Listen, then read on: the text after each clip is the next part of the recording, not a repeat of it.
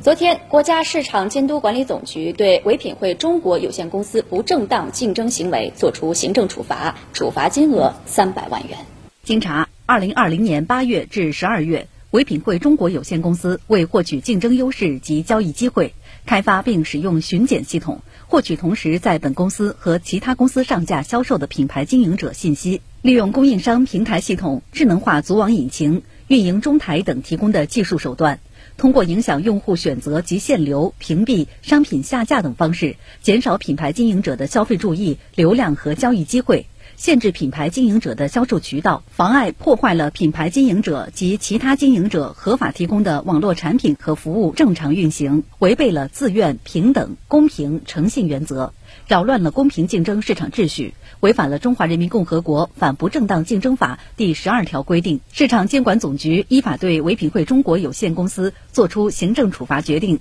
处罚金额三百万元。对此，唯品会回应称，对违法事实没有异议，接受行政处罚决定，将全面整改。